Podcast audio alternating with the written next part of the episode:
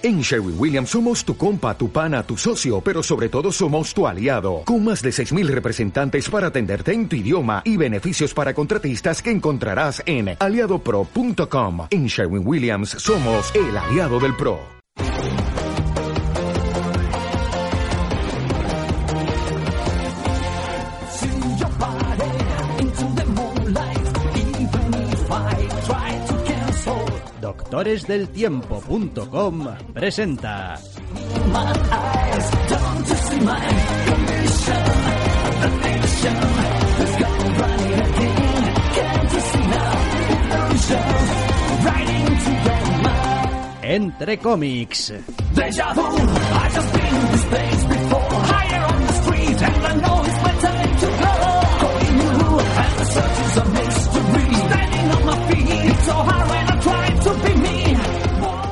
Bienvenidos, queridos oyentes, a una nueva edición de Entre Cómics. Doctor Snack, muy buenas. Muy buenas. Esta semana es una de esas semanas escasas en la que venimos con alguna novedad muy potente, pero tampoco muchas en número y algunas de ellas ya nos tocará lidiar con ellas más adelante en el programa. Eso sí, algunos de nuestros irresistibles favoritos están flotando en una lista que tampoco es demasiado larga esta semana, pero luce. Sí, a ver, tendremos que ir viendo a qué te refieres realmente cuando dices esto de novedades potentes, porque quiero decir... La primera. Creo que eso te iba a decir. Creo que esto que voy a decir ahora no lo había dicho hasta ahora nunca y me parece que la novedad que más me ha gustado de todas las que vamos a hablar es el evento. Es un número 3, sí. Es un número 3. Hablamos de Heroes in Crisis número 3 de 9. Esto, la verdad, no sé si habla muy bien del evento o habla más bien mal de las novedades, pero bueno. Bueno, en nuestra costumbre de incluir los eventos entre las novedades, al menos por ahora costumbre menguante, dado que vamos a empezar a tener solo los eventos que realmente nos gusten. Entre las novedades, si se merecen un comentario un poco más largo, o entre los irresistibles, si son números más de trámite, porque ya basta de hacernos daño a nosotros y a los oyentes con eventos de mierda. Sí, ya está bien, quiero decir. Hasta aquí hemos llegado. De Heroes en Crisis eh, seguimos hablando número a número y al principio, porque de momento a mí al menos me está gustando y me parece que todos los números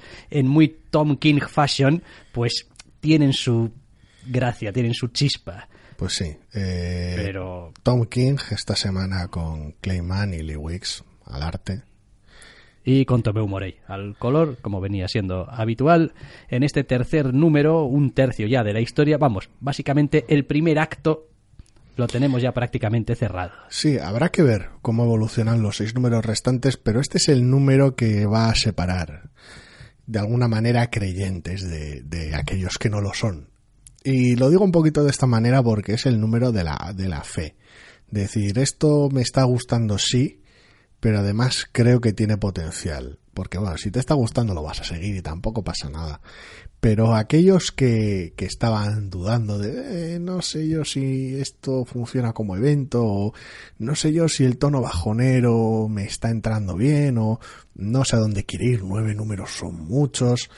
Aquellos que tengan dudas, este es el número en el que se bajan, y solo aquellos que, de los que tienen dudas, aquellos que tengan fe, son los que van a perseverar porque bueno, a, los que nos está gustando, nos está gustando, pero este es el número que pone a prueba a esa gente porque es un número sin, sin demasiado adorno, sin, sin, sin cascabeles, sin, sin Este- ruidito. Este es el número de...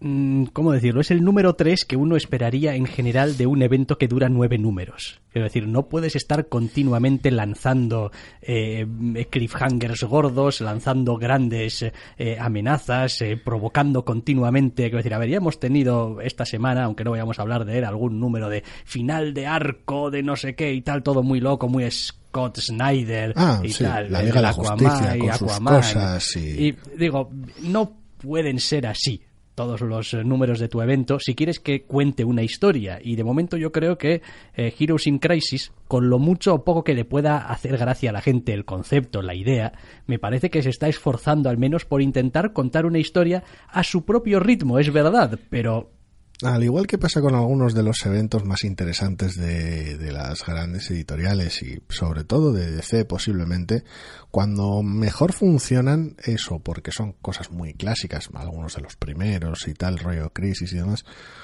o porque, o porque son cosas muy de autor.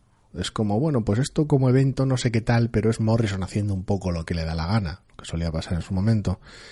Y esto vuelve a ser eso, como evento no sé cómo estará entrando, mientras que el desbarajuste ese de la JLA y Aquaman y tal estaba siendo relativamente bien recibido yo no sé, a ver, es verdad también que nosotros esto lo consideramos un evento, no sé hasta qué punto la propia DC mm, le está dando ese estatus de evento. Yo entiendo que es una historia que incluye a muchísimos personajes y por lo tanto, pues bueno, es como un evento. Al final, al final igual es un término que se ha ido devaluando y tampoco me preocupa mucho dónde lo apliques o dónde no, o que entre o que no entre, pero cuando tienes un team up y haces de ello algo más o menos general a la línea y no es una cosa relativamente endogámica. Esto es una cosa de la familia o esto es una cosa de mutantes, o esto es una cosa solo de personajes que lleven Spider en el nombre.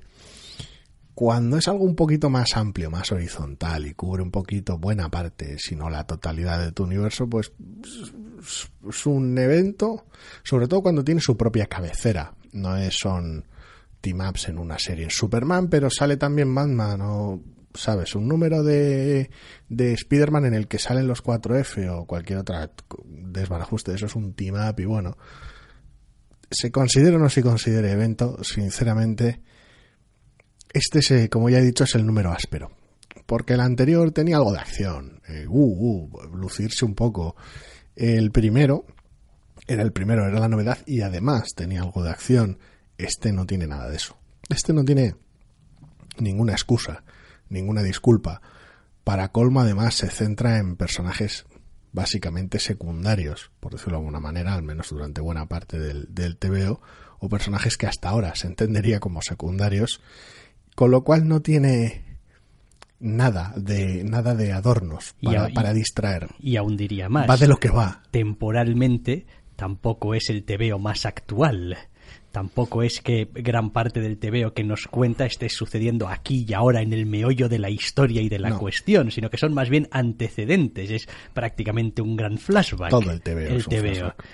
Con lo cual, pues eh, es uno de esos TVOs que yo considero que es de construcción de la historia. Es decir, te da contexto, te da información, te pica un poco la curiosidad por aquellas cosas de las que has leído en los números anteriores, pero no sabías realmente qué forma adoptaban. Es como, vale, esta cosa del santuario, ¿qué? ¿Cómo?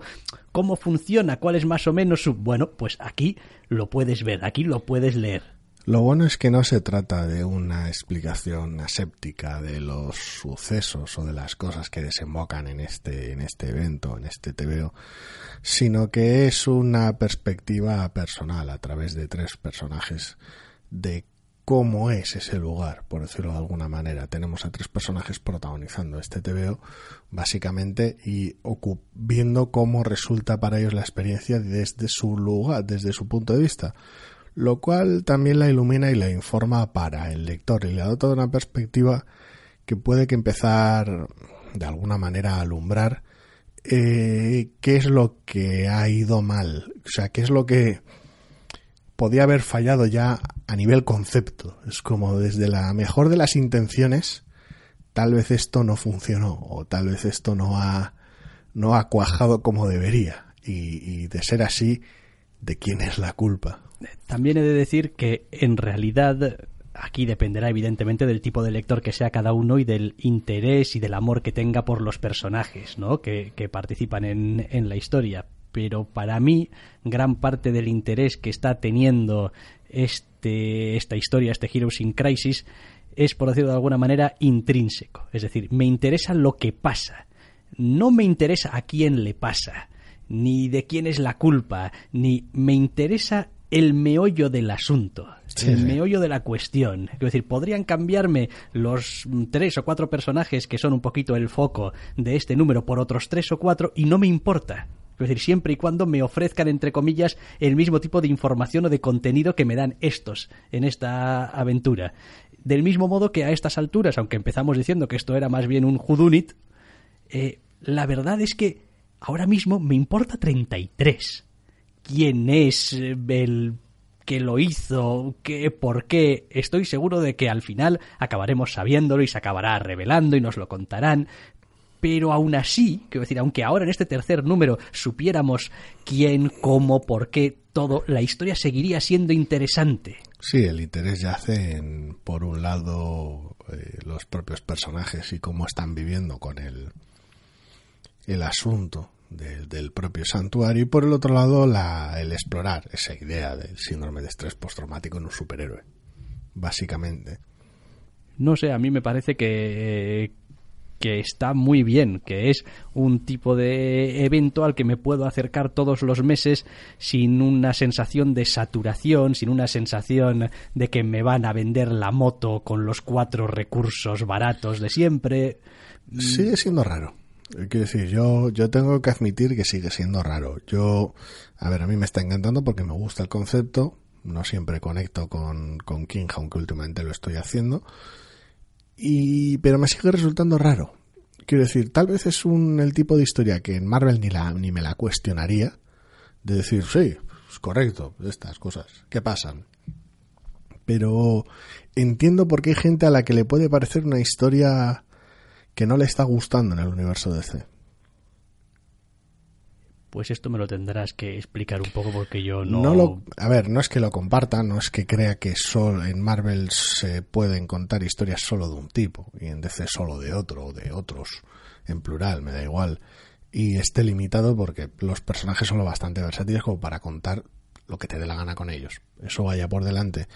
Pero sí que entiendo que a la gente que tiene una perspectiva más arraigada más realista del universo Marvel, con sus ciudades de verdad y su mundo de verdad y su intento de acercar el héroe dentro de lo posible al, al a pie de calle, aunque luego haya TVOs de todo tipo.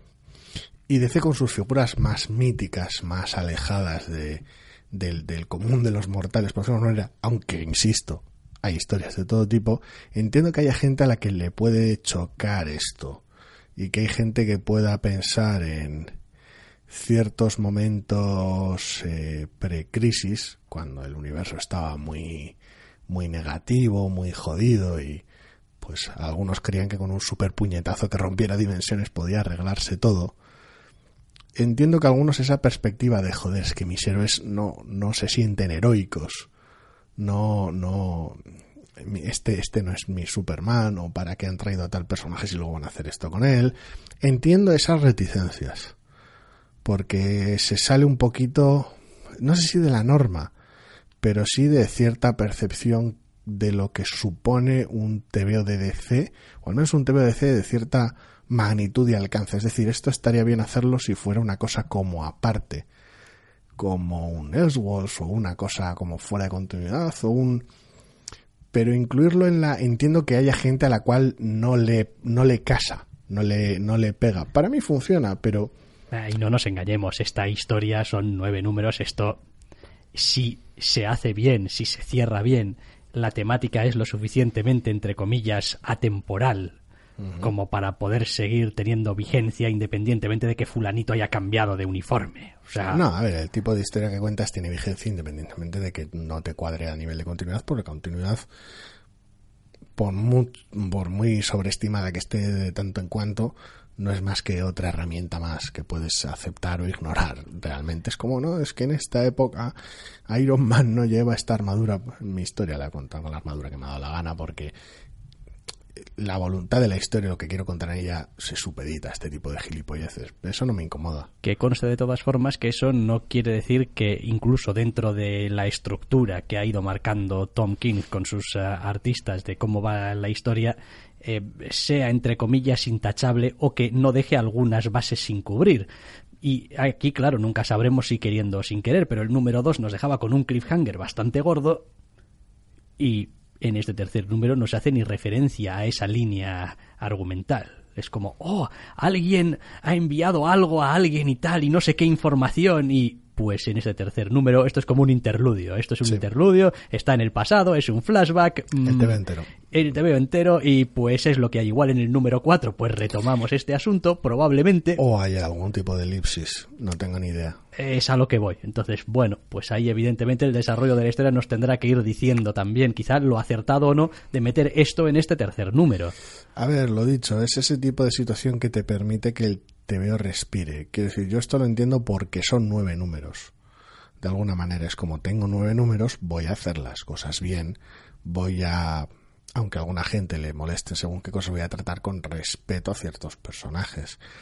Que el, el evento, el primer número, empezase como empieza, no significa que no pueda manejar el tiempo a mi antojo, porque, eh, narrativa, y pueda tratar a los personajes con, no sé, de alguna manera el respeto que merece este evento o que les merece este evento. No son peones descartables en una gran pelea de puñetazos al final de una cosa mega cósmica en la cual tienes 50 héroes pegándose con 50 villanos. Aquí cada uno de ellos pueden sufrir destinos muy aciagos, pero eso no significa que no los puedas tratar con cierta perspectiva. No sé, yo cuanto más pienso acerca de la serie esta, más me parece que comparte en cierto modo incluso el propio Tom King esa idea que decías de los superhéroes de C un poquito más alejados, un poquito más grandes. Es decir, eh, hay en el segundo número, al final, en la última página, hay algunas eh, algunas frases, algunas cosas que dices tú, vale, esto a un personaje de Marvel jamás se le ocurriría decir porque ningún personaje de Marvel eh, es percibido como tan perfecto o tan... Eh, intachable, porque todos han tenido sus, sus, propias, valga la, el chiste, sus propias crisis. Es como, no, pues el Capitán América podría ser el faro moral del universo. ¿Qué me estás contando? El Capitán América ha tenido crisis de identidad, crisis eh, de, de, de, de, todo. No, vaya, aún así sigue teniendo ese aura, pero es eso. Hay una descripción bastante simpática de uno de los personajes de qué es este lugar y cómo, cómo está construido, por decirlo de alguna manera que de alguna manera, aunque es la opinión de ese opinión, la descripción de ese personaje en concreto que viene coloreada por su propia naturaleza, evidentemente, encapsula muy bien cómo funciona a nivel mitológico en ocasiones DC y el contraste entre comillas entre los grandes héroes de DC y los peatones de su, de su editorial en ocasiones, esos otros héroes, dado que la separación a veces se percibe como mayor es decir, puedes seguir teniendo tu Iron Man y tu Capitán América y tu Thor en Marvel, pero mm, otros héroes de da igual que sea Daredevil o Lobezno o quien carajo sea, no no hay no se percibe tanto esa distancia. Pero aquí tienes la Trinidad o la JL en su línea más clásica en, en concepto y el resto de héroes son realmente de big guns, o sea, y ves el resto de héroes y por motivos de poder en ocasiones o por motivos de importancia editorial en otras sí que se percibe esa distancia. Y creo que parte de ese el uso de, de, esa distancia en ocasiones es parte de lo que hace este evento algo realmente llamativo e interesante, pero no podemos ser ajenos a lo raro que resulta dentro de DC, por decirlo y por eso choca y por eso en ocasiones gusta también. Sí, y por eso vamos a dejar de hablar ya de este BTV, que son eh, ya muchos minutos, y vamos a movernos a otras novedades, porque amigos míos, la semana pasada igual andábamos un poquito escasos de pijameros, pero esta semana nos salen por las orejas. ¿eh? Dead Man Logan número uno de 12, un TVO que sinceramente no tenía ningún interés especial en leer. Dead Man Logan número 1 de 12 está escrito por Ed Brisson, está dibujado por Mike Henderson y está coloreado por Nolan Woodward. Es un TVO para Marvel y pues es, joder, pues lo que dice el título. Es el Old Man Logan al que pues le han puesto una cuenta atrás de cuánto le queda para morirse porque está viejuno y de hecho no debería ni estar en el universo normal porque era para una gamberrada de Mark Millar. Al final ¿Y, ¿Y, qué es lo que hace cuando a Lobezno sabe que le queda poco tiempo? Pues bueno, pues depende, porque en la muerte de Lobezno hizo unas cosas y aquí pues va a hacer otras porque es otro personaje. A ver, es raro, es raro porque es esa clásica situación de intentar dotar de importancia editorial algo que realmente tiene el recorrido que tiene. Me explico. Eh, tú agarras este número uno de 12 de Deadman Logan, todo molón, y lo que percibes, si conoces un poco el personaje, lo has estado siguiendo en, dentro del universo tradicional y demás, es una continuación de su tebeo realmente, de decir, pues lo que estaba haciendo va a seguir haciéndolo porque tampoco hay un antes y un después muy drástico, más allá de ciertos tropiezos con ciertos personajes y hacer que la trama se precipite un poco.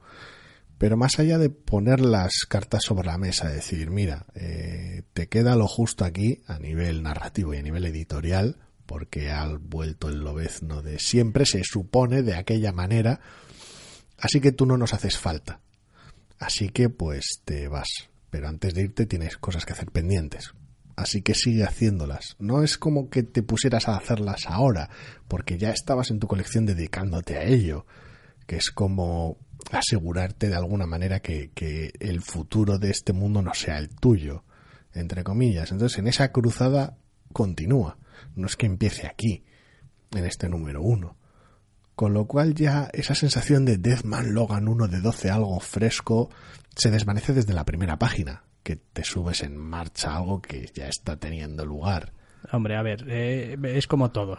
Primero, efectivamente, tal y como dices, claro, pues como ahora vuelve el de verdad, entre comillas, pues ala, este hay que darle ahora carpetazo. Nos ha estado calentando muy bien el banquillo y nos ha hecho unos partidos más o menos buenos, pero en realidad siempre estuviste aquí pues porque no teníamos al otro y ahora que hemos decidido traerlo de vuelta y de hecho es gracioso porque estás teniendo al mismo tiempo una miniserie de regreso de un personaje al mismo tiempo que la miniserie de la muerte de, del mismo personaje pero de otra línea. Por cierto, esta misma semana salió el tercero de la miniserie del retorno del otro, lo ves, ¿no? Sí. Que no, vas, no la vais a encontrar entre los irresistibles porque no hay por dónde cogerla. No. Comento, o sea, pero... No he tenido, el, he, tenido el, mal juicio de echarle un ojo. Ah, los cantos de sirena, el dibujo. Y, mm, Tampoco especialmente, pero sería el único motivo. Pero yo qué sé, a veces uno se vuelve así un poco tarumba. En cualquier caso, este te veo, ¿qué es lo que tenemos? Pues si quitamos todo este contexto, aparte yo diría que es un te veo de superhéroes de lobezno cabreado más o menos estándar. Sí, a ver, es un, es un más o menos correcto en el cual pues lo ves no está en una cruzada loca y, bajonera en la cual se va a meter en un lío y se va a tropezar con todos los sospechosos habituales que puedas creer que se puede tropezar Old Man Logan en realidad.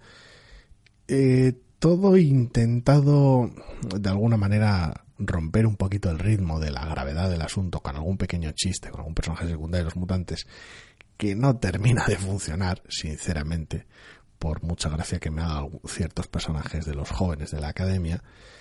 Y en general todo el TVO tiene esa sensación de bola de nieve predecible en la cual no me quiero ver involucrado. Es como, ya veo por dónde vas, sé cómo vas a acabar, eh, no sé por qué vas a durar 12 números, me voy a quitar de en medio y voy a dejar que hagas tus cosas. Serie es sensación mía o el TVO es mm, este, es que pasan muchas cosas. Esto no esto 20 páginas no puede no, tener. no no no no. Tenemos un par de TVOs un, par de TVOs de Marvel de 32 páginas esta semana. vale. Eso eso eso, eso, me cuadra más. No sé si será cosa de este primer número o va a ser una constante aún así. Pues si 12, números, se me hacía largo 12 números, de 32 páginas, esto va a ser la leche. A ver, eh, lo dicho, el TVO a mí no me parece que le pase nada. Es decir, no me parece que sea un TVO especialmente inspirado, mm, que maneje ninguna clase de idea eh, especialmente atractiva. En general, la mayor parte del TVO es un mero trámite para ir del punto A al punto B, porque pues es lo que hay, es lo que hay que hacer. Prender la mecha de la recta final realmente. Eh, pero bueno, tampoco tiene ninguna cosa así, vamos, ningún pecado mortal. No, no, a ver, para fans del personaje que les guste esa versión aún más vieja, más cascarrabias y todavía, si el contraste de Logan, del lobezno habitual, con los jóvenes de la academia y demás no le parece bastante y lo quiere más canoso, más viejo y más, más jodido y más post-apocalíptico y le gusta, Old Man Logan, no tengo ningún problema con él. Es un personaje que me cae simpático y durante mucho tiempo estuve leyendo su puñetera serie con Sorrentino y demás, eh, pues se puede quedar tranquilamente para la traca final de 12 números porque lo que es el primero no es que haya arrancado mal, pero que nadie vea en esto un, pues me subo aquí en marcha sin conocer al personaje ni saber muy bien en qué está metido porque te lo van a explicar, pero la conexión con todo lo sucedido va a ser tenue, sobre todo si no has leído la serie original en su momento. Con lo cual, pues tampoco es algo que se recomiende a la ligera, es un TVO para fans. Bueno, de vez en cuando tampoco está mal que tengamos alguno de estos, pues para los fans, que al fin y al cabo son los que compran los TVOs, ¿no? estaría, estaría bien que fuera mejor, pero sí. Sí, estaría bien, pero bueno, a ver, eh, por otro lado es como siempre. También podrías haber decidido pues que esto lo vas a le vas a dar carpetazo de la manera más sucinta, corta y menos bochornosa posible y en lugar de eso pues lo vas a hacer por todo lo alto con una miniserie de 12 números. Pues sí, diría que me sorprende, pero después de haber visto que el retorno de no ha sido que si la busca de no la caza de no el no sé qué de no ha habido como varios números unitarios, dos miniseries mínimos, si no son más, para desembocar ahora en otra miniserie, la cual ya parece que sí que ha vuelto de verdad, pues ya nada, nada me sorprende. Es como, pues hay que despachar este 12 números. Pues, pues hace 12 números, me da igual, no voy a ser yo el que se los lea. Sí, a ver, si no fuese por el asunto de las eh, ventas y tal, yo casi casi me inclinaría a hacer los retornos de los personajes, uno, inmediatos y sin explicación alguna, es como, pues anda, has estado muerto tal, sí. Alguna, alguna. Y ya está. Y si hay que dar alguna explicación, pues que te lo hagas un poco a lo que se ha hecho en los Cuatro Fantásticos. Es como, bueno, mm, dos números. En un par de números esto está, esto está el bacalao vendido y ya está. Y que no estamos aquí por el regreso, estamos aquí por los personajes y lo que va a pasar en el futuro.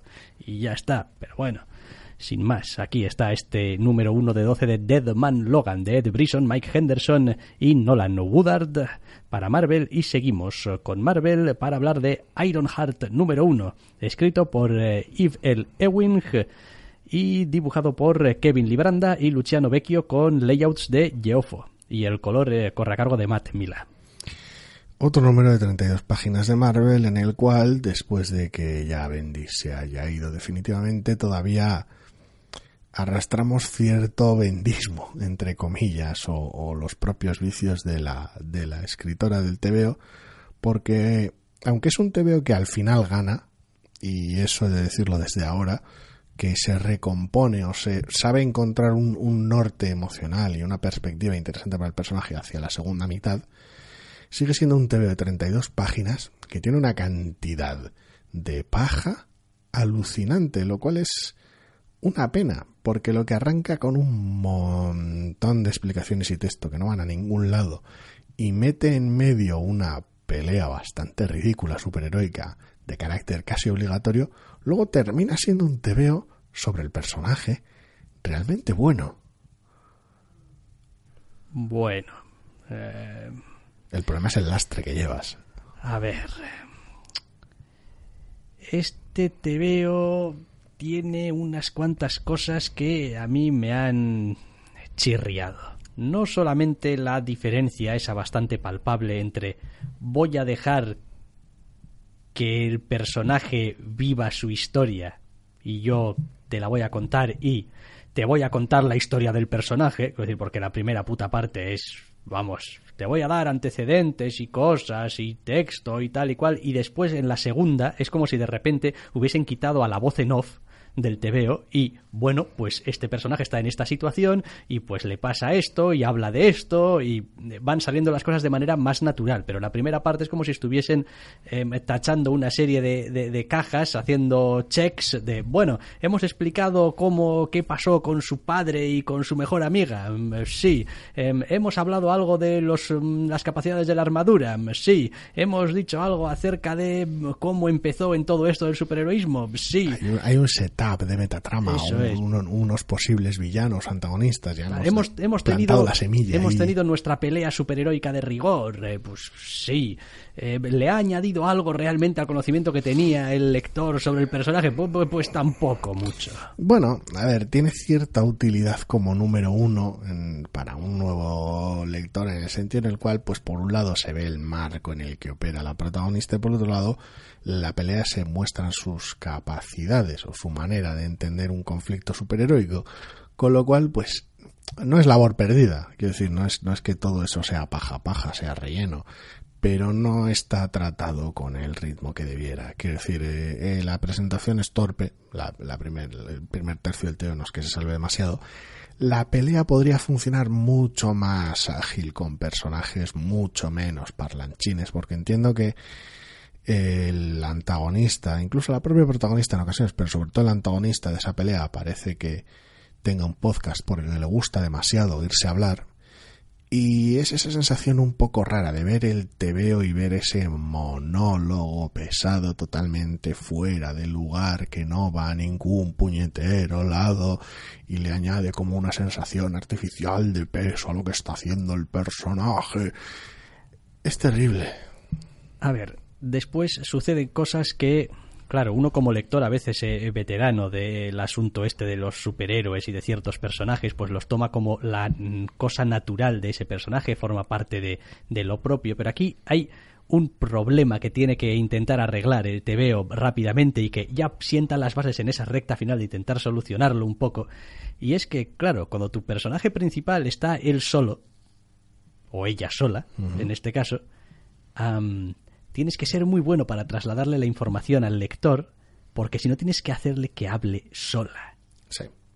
Y hacerle hablar solo a un personaje, aparte de hacerle parecer que está un poco tarao de la cabeza. Es la hora del caption. Es la hora del caption y es la hora de tienes que especificar demasiado. Es decir, no, no, como tienes que meterte en su cabeza, no hay prácticamente información de contexto que el artista pueda añadir para ayudarte a contar lo que quieres contar requiere muchísimo Quiero decir, eh, Iron, Man ha tenido toda la vida, no ya la inteligencia artificial de la armadura, esta cheta de, los últimos años, aunque sean ya muchos, sino toda la vida ha tenido comunicación o con Roddy, o con alguien de empresas Stark, o con, o con eh, Pepper, o algo, alguien con quien pudiese tener un toma y daca en algún momento, porque si no, los, las, las, eh, los bocadillos de burbuja de pensamiento desaparecieron hace ya mucho.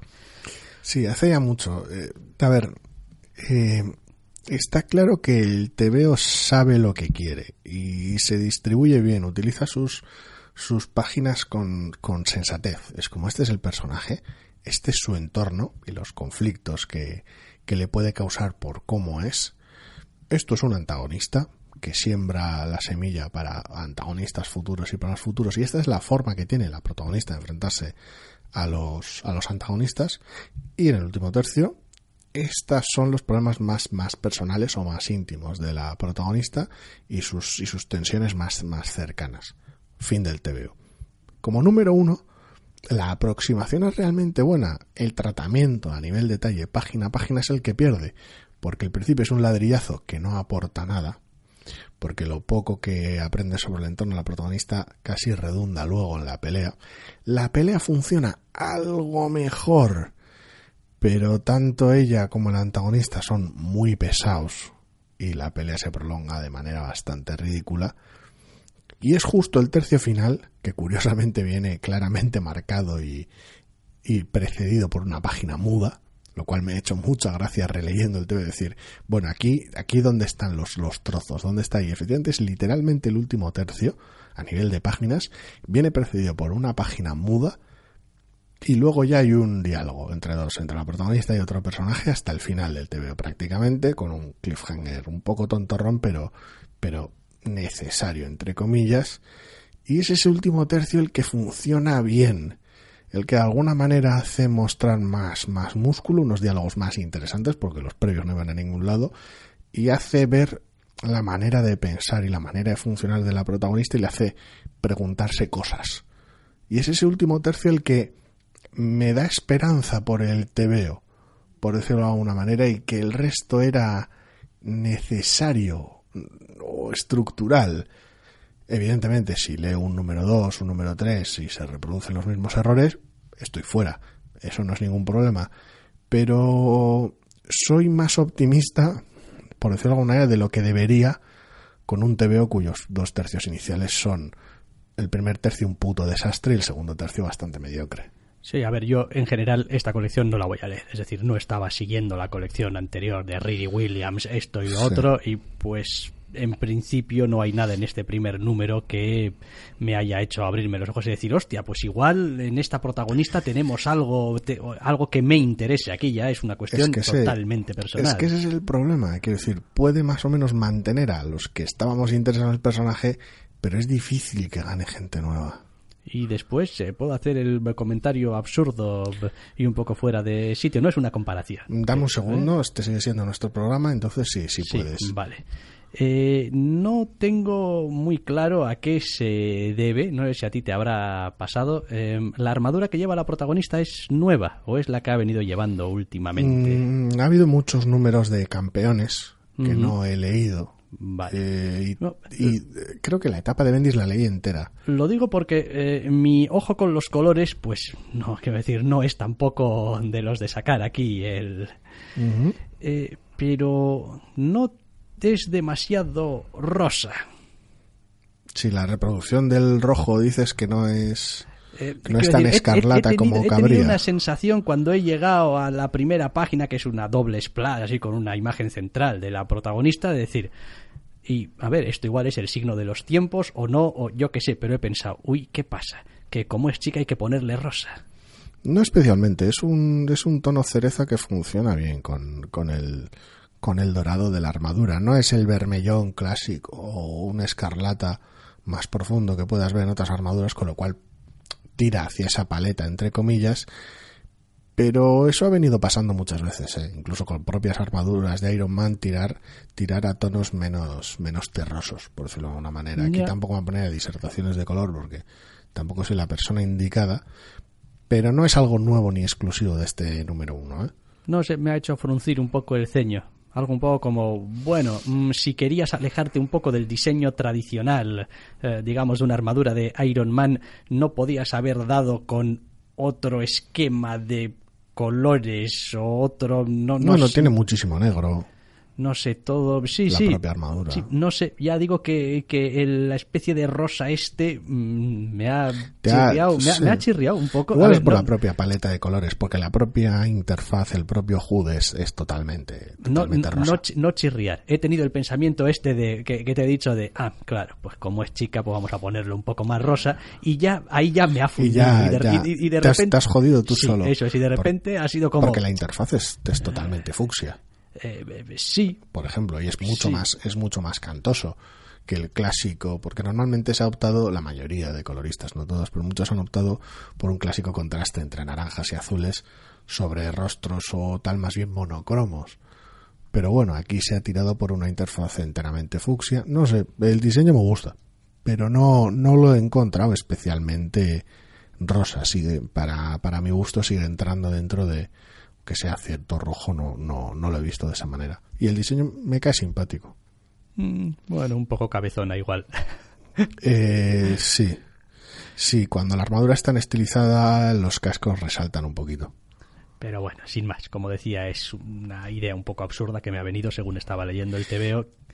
Siempre tenemos nuestros rozas con las armaduras. Cada vez que hay una nueva etapa de Iron Man y demás, siempre nos pasa algo.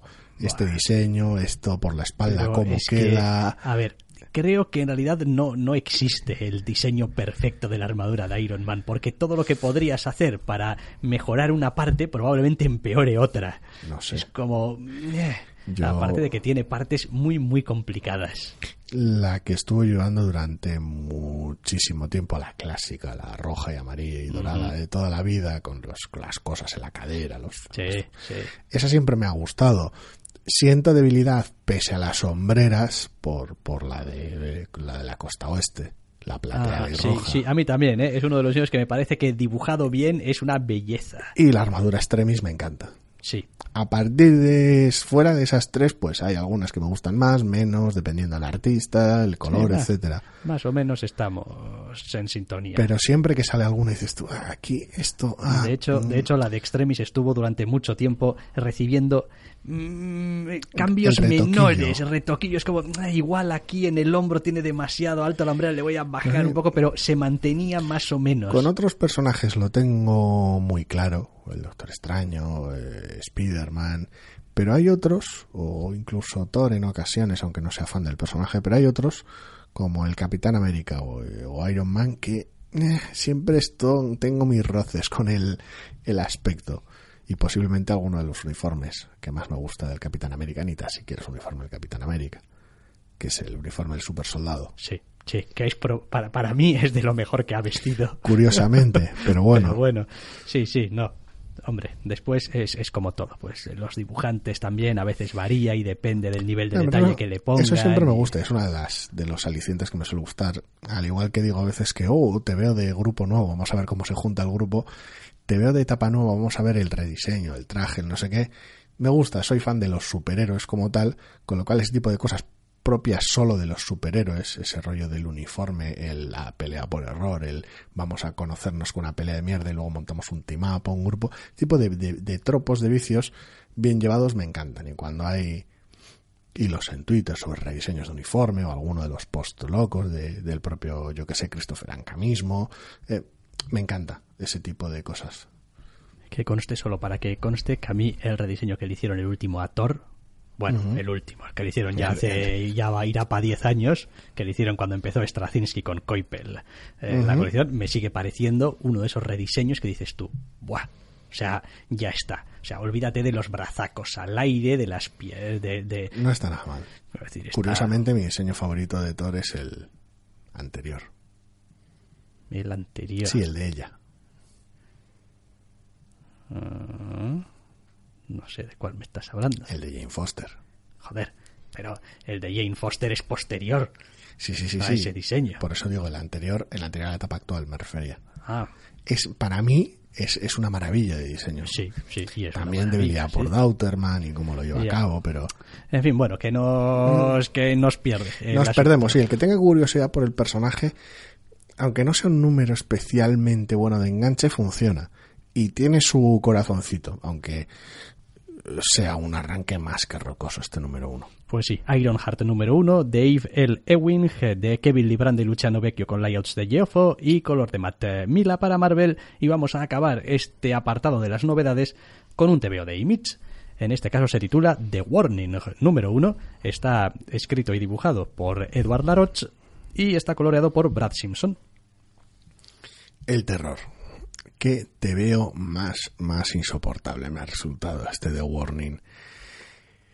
Eh, Para empezar, estructuralmente tiene una de estas cosas que no es exactamente una división en episodios, de estas que tanto odias, en capítulos que tanto odias, pero se le acerca bastante.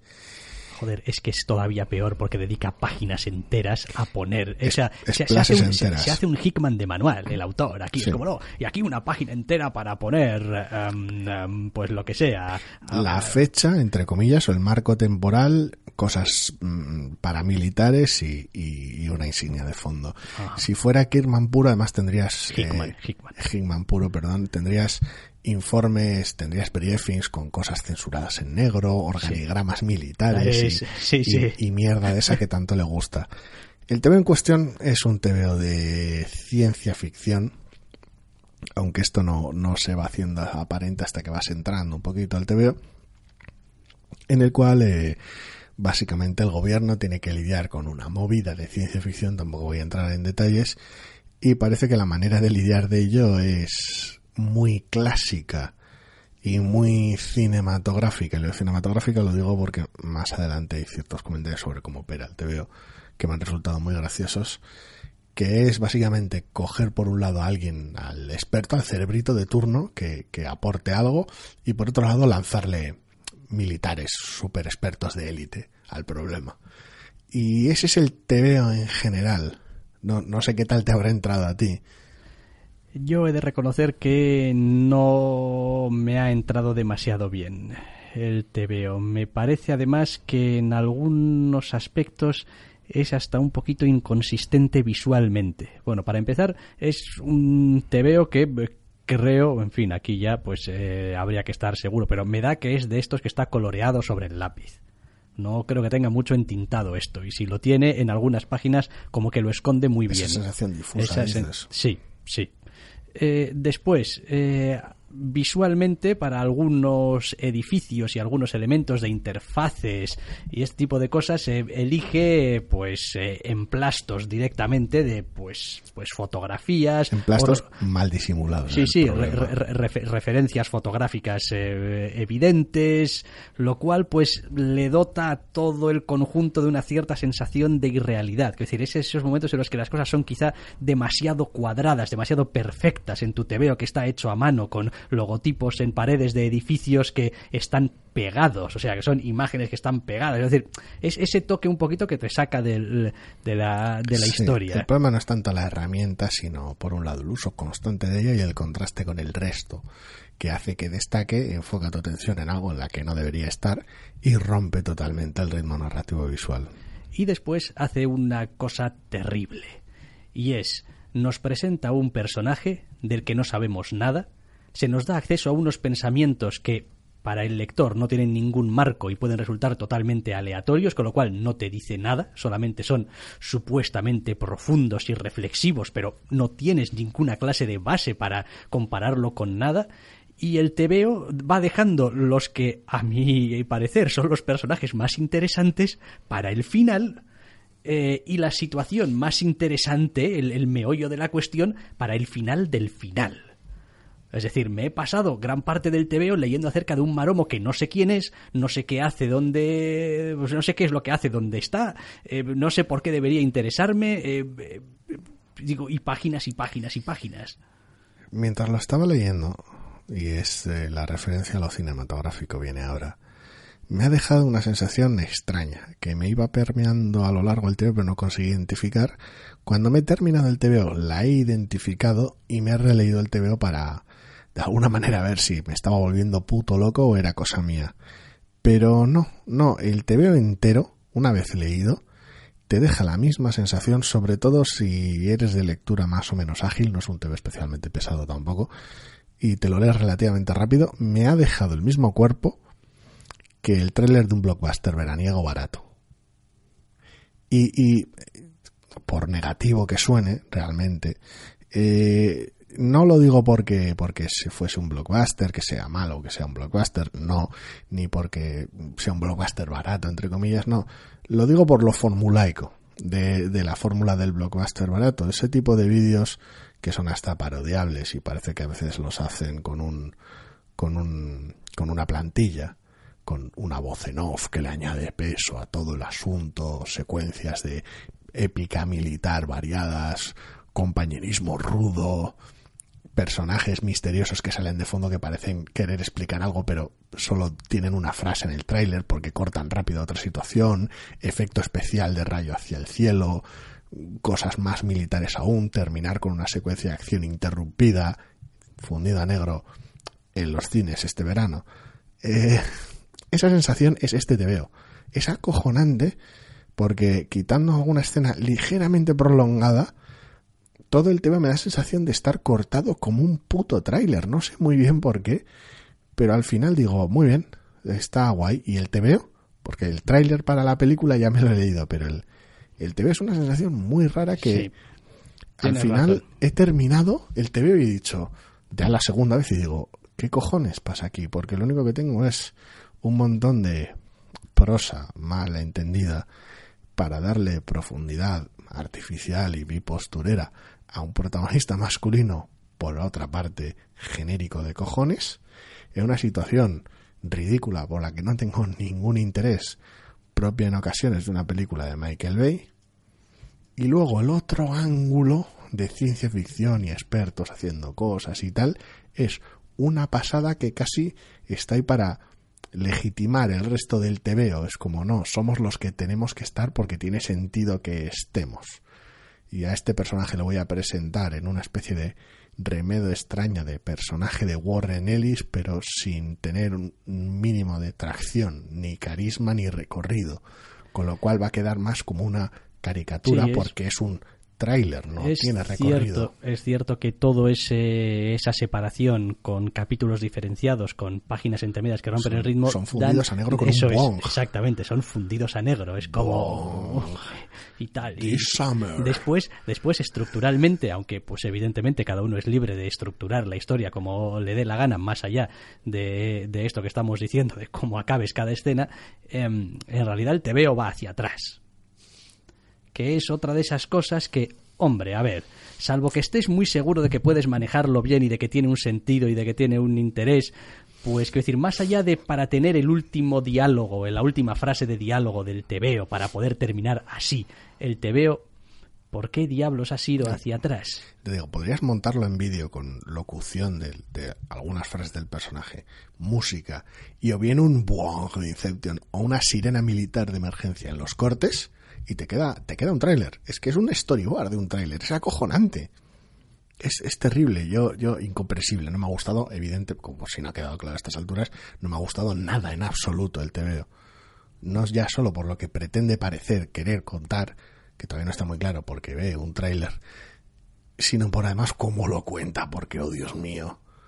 Sí, estaba pensando en realidad también que incluso eh, argumentalmente, temáticamente, no me parece que difiera tanto de lo que es que no recuerdo cómo se llamaba el veo aquel de el tío que era como una especie de Elon Musk y tal al que le mm, eh, venían los militares Mm. para que les ayudase a Uf. hacer una nave espacial No sé, que aquel, pudiese aquel ir. también lo odié. ¿A ti te gustó? Sí, bueno, O lo- o me, que pareció que pero- tenía una, una cierta gracia, al menos algo, quiero decir, al- desde luego resultaba mucho menos duro y mucho menos eh, de cemento era- que este te veo. Sí, era, era más. era El tono más- era un poco más distinto, un poco más distendido, eh, los personajes eh, tenían un poquito más de personalidad, quizás a veces exagerada, pero bueno, estaba ahí, estaba buscando por Dark o Dark, pero al parecer no era de esa familia, de los de Dark o Darkness, no recuerdo cómo se llamaba.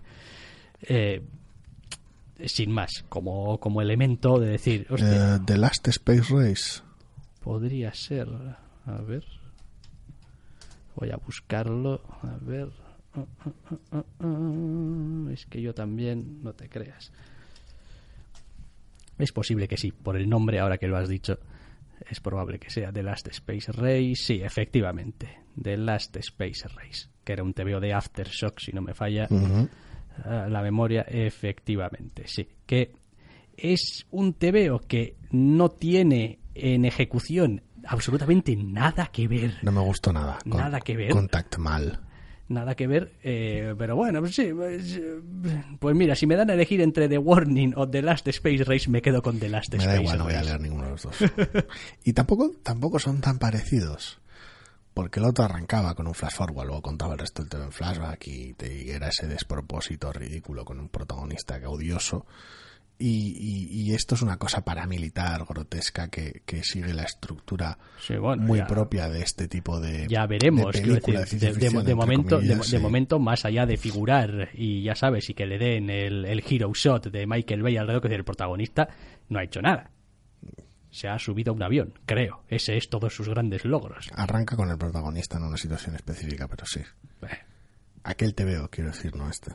ah no no por este por este digo por este digo que es como nuestro protagonista de este TVO mm, No, no no, tiene- ha hecho nada tiene se, una- se sube a un avión eh Tiene Ojo. una, tiene una apertura a lo Pretty Deadly mal. En un, porque Pretty Deadly es un TVO enorme. En un Sí, jardín bueno, con unas flores intentar- y unas frases. y- esos dos qué huevos tienes Es que me ha hecho mucha gracia porque me ha, me recordado inmediatamente en la segunda, inmediatamente, en la segunda lectura, eh, eh, eh, al releer el TVO, he visto el principio y digo yo, hostia, es como Pretty Deadly, pero sabía en yo, mal. sabía yo que me recordaba algo. Es que yo también, cuando, cuando he leído el te veo, digo, ahí va la hostia. ¿Esto cómo me suena? Pretty Deadly mal. Que es como, ¿cómo me suena este Primer rollo de- volumen, primer de número, la- la- las flores, la tal, y, y el animal, frases, la abeja, solo, frases solo que tal. aquello encaja muy bien, es, es bellísimo y está muy bien narrado. y, estos son, razón. y estos son frases de postureo en, Y- un, en un jardín. Y además me ha hecho decir un ahí va la hostia, que creo que cuando lo vuelva a escuchar después va a ser como, oh Dios mío, te ha salido ahí el vasco que llevas ¿Le dentro. has dicho? ¿En serio? Ahí va la hostia, pues. Este, este TVO me ha chocado mucho, me lo he releído y le, le he puesto le, le- le he puesto un poco de cabeza entre comillas porque he flipado de cómo está construido, de lo mal que está construido, porque me ha parecido surrealista todo el TVO en general. No, sí, sí, no, es que es que es bastante como para pegarle, o sea, No, gracias. no gracias, no gracias. Bueno, pues con eh, este número uno de The Warning de Edward Laroche y Brad eh, Simpson eh, llegamos al final de las novedades y lo que vamos a hacer ahora es dar un pequeño paseo por los irresistibles.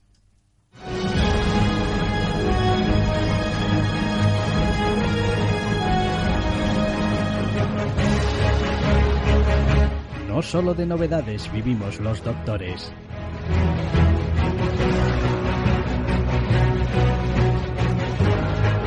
También leemos otras colecciones.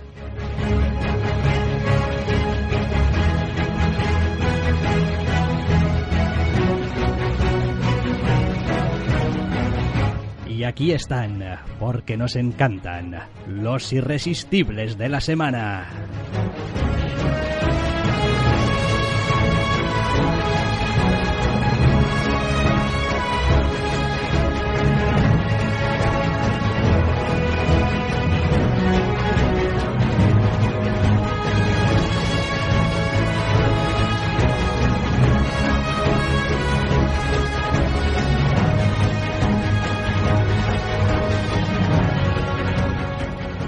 Bueno, pues los irresistibles de la semana que empiezan esta semana por la A de Action Comics 1005. Es que se me llena la boca cada vez que digo la numeración de este TVO. Action 1005. Comics 1005 con Superman ahí enfrentado a sus problemas mm, diarios y no diarios también. Si alguien tenía dudas de que de los dos teos de Superman este era en el que Bendis iba a ser más Bendis, creo que si, yo- si no estaban disipadas ya las dudas, eh, este número las disipa por completo porque es de una... De un, de un- ¿Es, es- de es un- de una bendicitud o como coño quieras llamarlo? entre el arranque que tiene con, con cierto, cierto invitado, cierto héroe invitado y cierta escena, y el final, que es un cliffhanger de esos que te hacen, que te dan ganas de gritar Bendis, porque es la clásica revelación mierdera propia de él que dices tú. Sabía que ibas a ir a por algo súper ridículo, grotesco y, y pobremente justificable, pero adelante porque, porque sé que te encanta Sí, hacerlo. a ver, eh, eh, Bendis es el tipo de tío y en este TVO también lo demuestra en cuanto a, eh, decir, ya la portada dice y por fin se revelará el malo misterioso Red este Cloud. y tal que hemos estado desde el principio y tal, se va a revelar y tal. ¿Quién es? Sí. Sí, cuando he visto la portada Eh, estaba pensando, seguramente no, me estás mintiendo portada, pero... Pero no, no, no, no, no miente, es verdad. Eso- pero, eso pero, parece. pero Bendis tiene esa cualidad a veces de ve- ve- venderte la moto y hacer que la elección de algunas cosas eh, es como, joder, es como la más obvia y al mismo tiempo la más eh, cómoda y la más fácil. Es como, lo aúna todo. Es como, a ver, mm, ¿cómo puedo hacerlo para que eh, sea más o menos interesante, más o menos inesperado y tampoco me suponga un gran trauma tener que andar aquí dando explicaciones y presentando personajes extra y tal y cual? Nada, hombre. Lo aunamos todo junto y ya está. Es una sensación rara, porque por un lado a veces transcurre como si fuera una sorpresa a cualquier precio y... Sí, Bendis muchas veces deja sus deberes sin hacer y deja subtramas colgando, pero este tipo de cosas normalmente las suele tener bien atadas. Pero la sensación general es de decir, sí, claro que sí, claro que es este personaje porque, porque, porque eres así de memo y te encanta hacer este tipo de mierdas. Pero bueno, eh, revelaciones y gilipolleces y vicios propios de Bendis al margen. También están sus virtudes y seguimos con Ryan Suk en el TVO y, sigue funcionando muy muy sólidamente. Sus personajes están bien llevados y los diálogos entre ellos son un placer. El propio Clark Kent tiene una escena graciosísima en el TVO una vez pasada la escena inicial. Funciona. Funciona y funciona bien, pero funciona bien dentro de los parámetros eh, Bendis. Quiero decir, hay escenas en este TVO que pues ahora mismo no sabría ubicar, pero también tengo la sensación de haberlas leído con anterioridad. Quiero decir, hay discusiones de gente que yo he visto, las he visto antes, probablemente por los contextos y la cantidad de personajes que hay, estoy pensando en The Hood y sus mamonadas en sus tiempos con villanos y reuniones y tal y y un poco pues pues es como pues esto ya lo tengo leído es como estás estás jugando sobre seguro pero bueno también es lo que se le da bien con lo cual pues vale venga Sí, es... es mientras es no sea lo único que me ofrezcas en el TVO y también haya algunas otras cosas pues puedo tragar con cuatro o cinco páginas de tu bullshit habitual de gente hablando Está haciendo un tema interesante con Superman, lo cual yo pues siempre se lo agradezco porque es un personaje el que me gusta leer, pero no a menudo me encuentro cómodo con él. Es un poco a veces lo que me suele pasar con Batman. Afortunadamente en Batman tengo un TVazo enorme desde hace prácticamente 60 números. Y aquí pues tengo un TVO que me gusta porque cuando Bendis está ágil, me gusta cómo funciona. Con lo cual pues sigo aquí por ahora. Pero bueno, también es verdad espero que no se líe. Ta- también es verdad que coges y dices, bueno, Action Comics 1005, ¿no? Hemos tenido cinco números de este... Seis, Bueno, seis, incluyendo el mil. los que sean. Superman, Superman, cosas de Superman de hacer cosas de Superman. Tiene aquí y pues, allá. De hecho, este número tiene, tiene, una, tiene una super escena. Ya, bueno. Pero como que pues Superman está aquí y pues sale y hace los cosas. números salva va- gente de y va a sitios. sitios y El Superman bueno, el Superman de ir a sitios a salvar a gente, no el Superman de pegarse con amenazas galácticas. pero la mitad de tu TVO de Superman son los villanos. Sí, porque es un TV de Bendis. que es a lo que voy. Es como, bueno, pues el impacto de Superman en tu lectura, pues está muy limitado porque a Bendis le encanta darles a los malos profundidad y motivaciones y sí, problemas porque, y... porque un tercio del TV es tu villano y otro tercio del TV es Clark Kent. Sí, claro, pero, pero es como funciona realmente. Tampoco es una situación en la que un TV de Superman sea ajena, porque el Luthor ha tenido etapas de, de hiperprotagonismo en ocasiones aquí y allá. Pero no sé, eh, yo lo veo, lo, lo- lo veo bien, lo veo funcional con todos los vicios de Bendis, pero me parece que es un TV bastante más que correcto. Sí, sí, en eso estoy de acuerdo. Y de hecho yo voy a seguir leyendo este Action Comics porque me parece que es un TVO interesante, entretenido y, y que se puede leer. Eh, más TVOs. Tenemos Fantastic Four, número 4.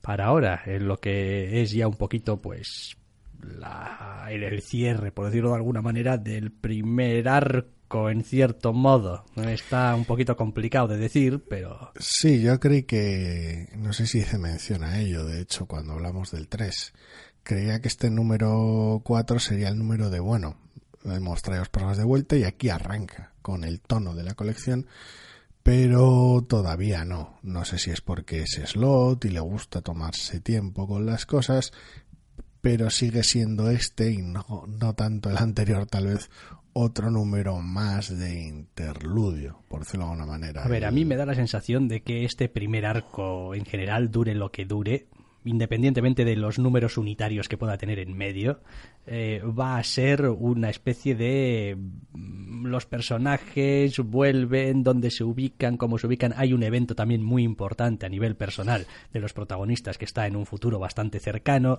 que habrá que ver El siguiente número. que habrá que ver el impacto que tiene eh, también después el siguiente número, vale.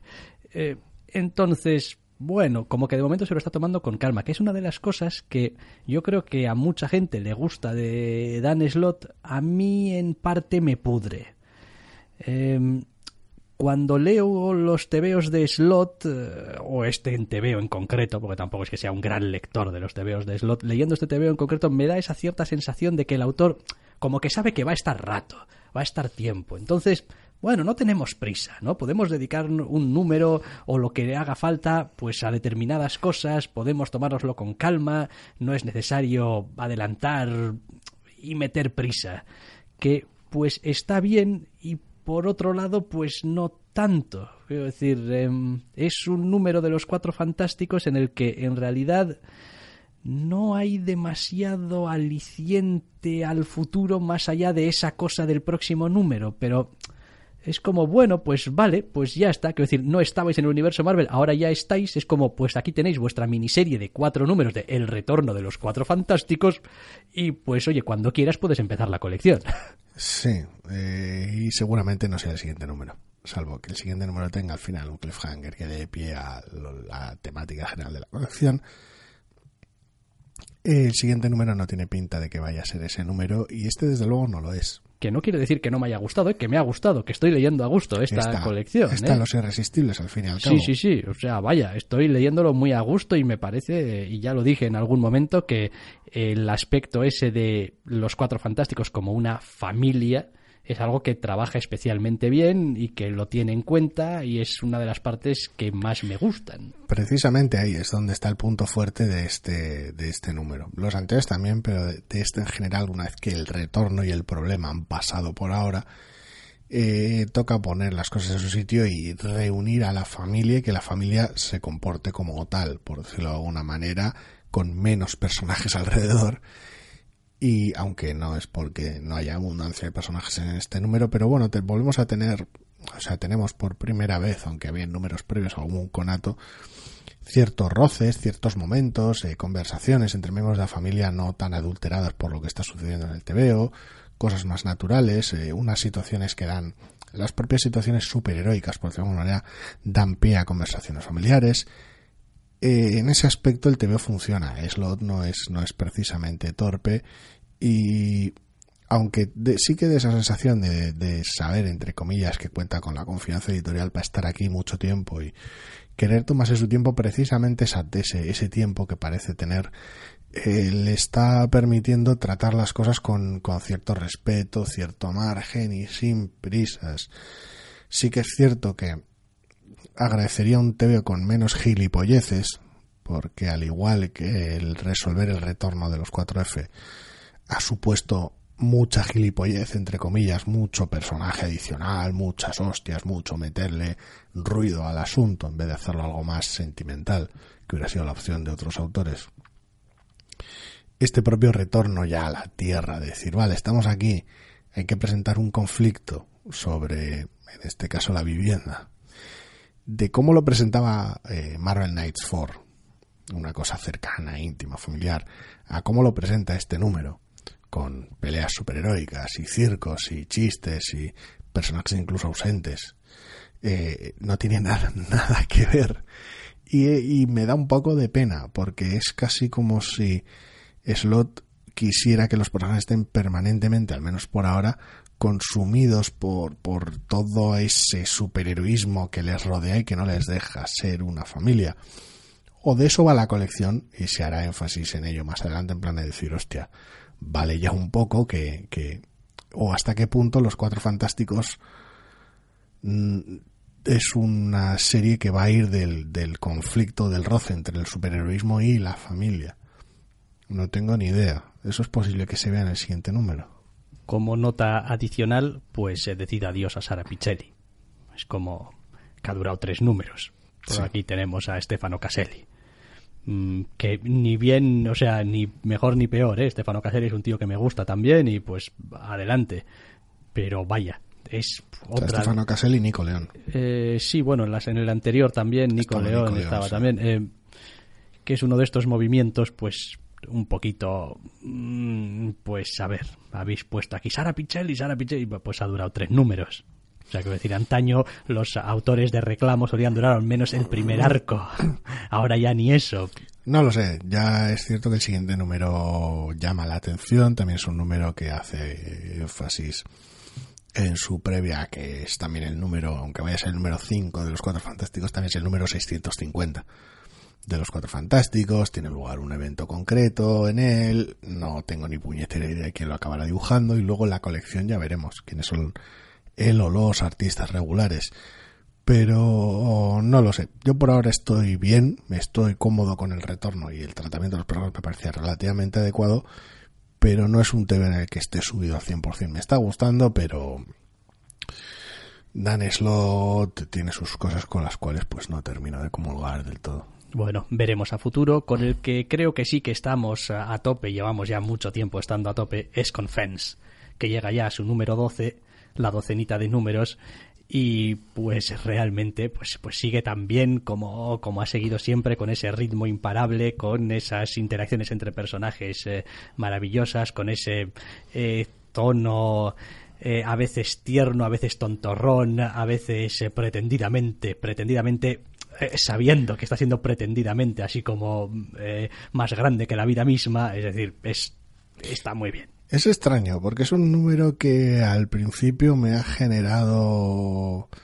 cierta, a ver, decepción tampoco, pero había una tensión en el número 11 que aquí se resuelve de una manera concreta y que me, y que me ha generado un poco esa sensación de pues para esto igual tampoco haberlo cebado tanto.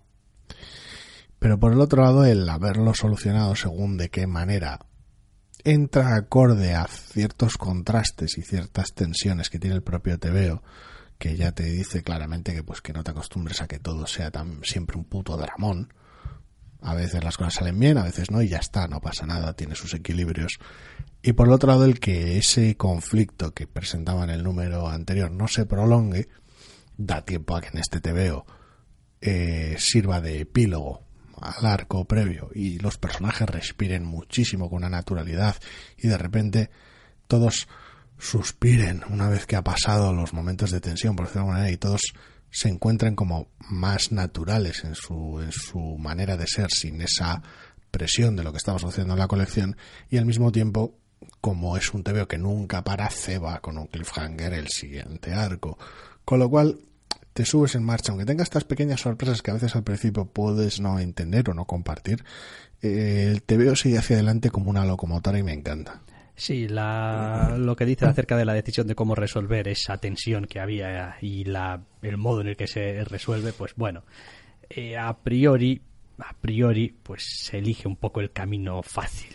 Es que la cebaron tanto en el número anterior que yo esperaba algo más de recorrido, pero... Pero creo que le va a venir bien a medio plazo al te veo. Sí, porque tampoco es tiempo perdido. Es, conocemos más los personajes y sus familias y demás, pero se me hace raro que con ese cebo no termine de otra manera, pero bueno. Tampoco está mal para Bayard tener algún personaje que es abiertamente simpático.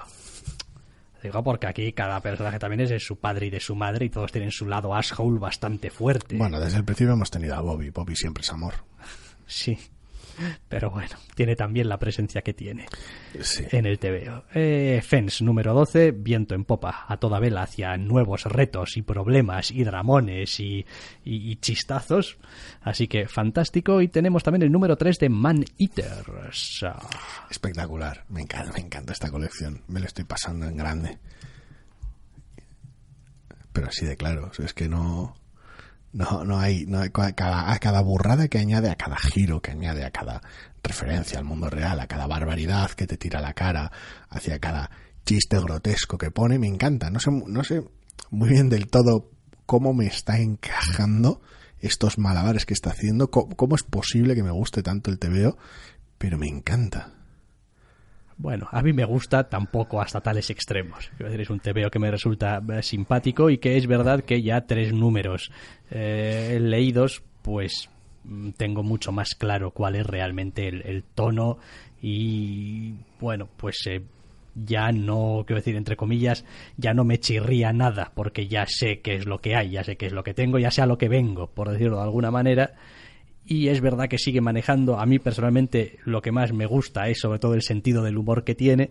Me sigue pareciendo que es que es súper entrañable y a veces tontorrón pero que funciona muy bien con los eh, personajes y lo que es la trama de fondo, la historia de fondo, pues me sigue resultando un poquito inane. Es como, pues vale, pues estás ahí. A, a- a día de hoy, para mí, este, la trama de este TVO es algo para el lucimiento de sus personajes. Es Sí. como, pues está ahí, y pues los personajes mm, eh, van aquí, van allá, les pasa esto, les pasa lo otro, pero vaya, no es que esté mm, van muriéndome ni subiéndome por las paredes por descubrir cómo van a solucionar esto, que pues no.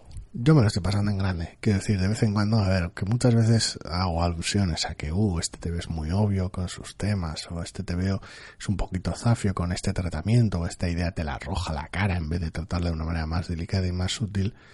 También es cierto que la aproximación deliberada, no por, no por cuestiones de torpeza, la, la aproximación deliberada y completamente opuesta, y aproximarte a los temas como una bola de demolición que tiene este TVO me está haciendo mucha gracia.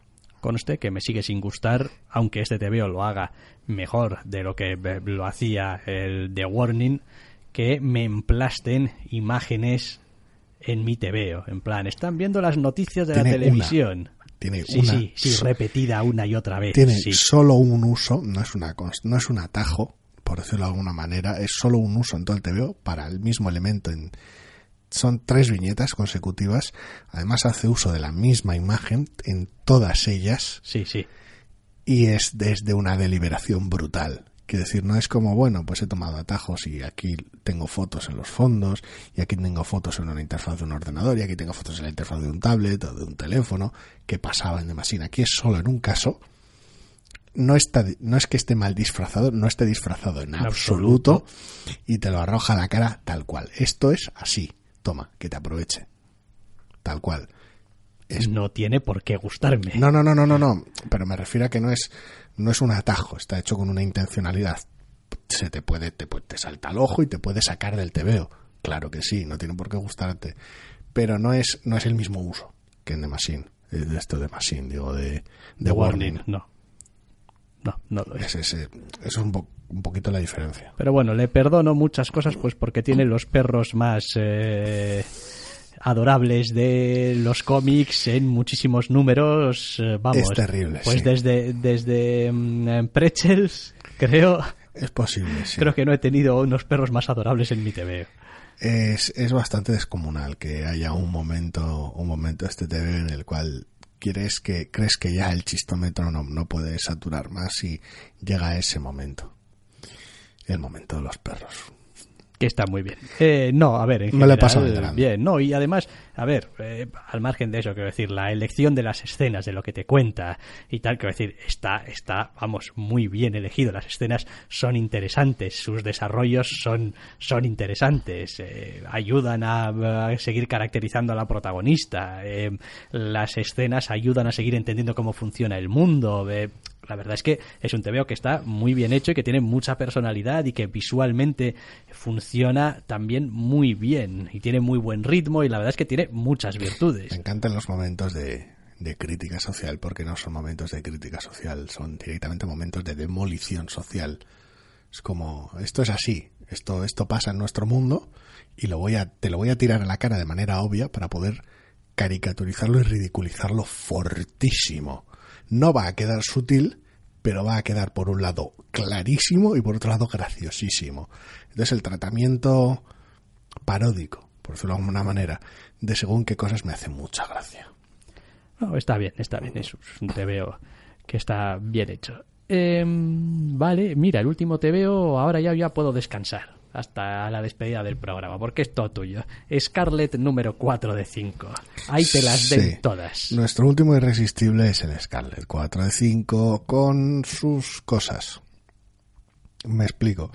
Eh, al igual que el número anterior tenía un poquito un momento de calma después de que iniciase la tormenta, pese a lo que estaba pasando en la colección, este número 4 es una puta montaña rusa. Emocional, narrativa, es como crees que está pasando una cosa, pasa otra y luego pasa otra y luego pega otro giro.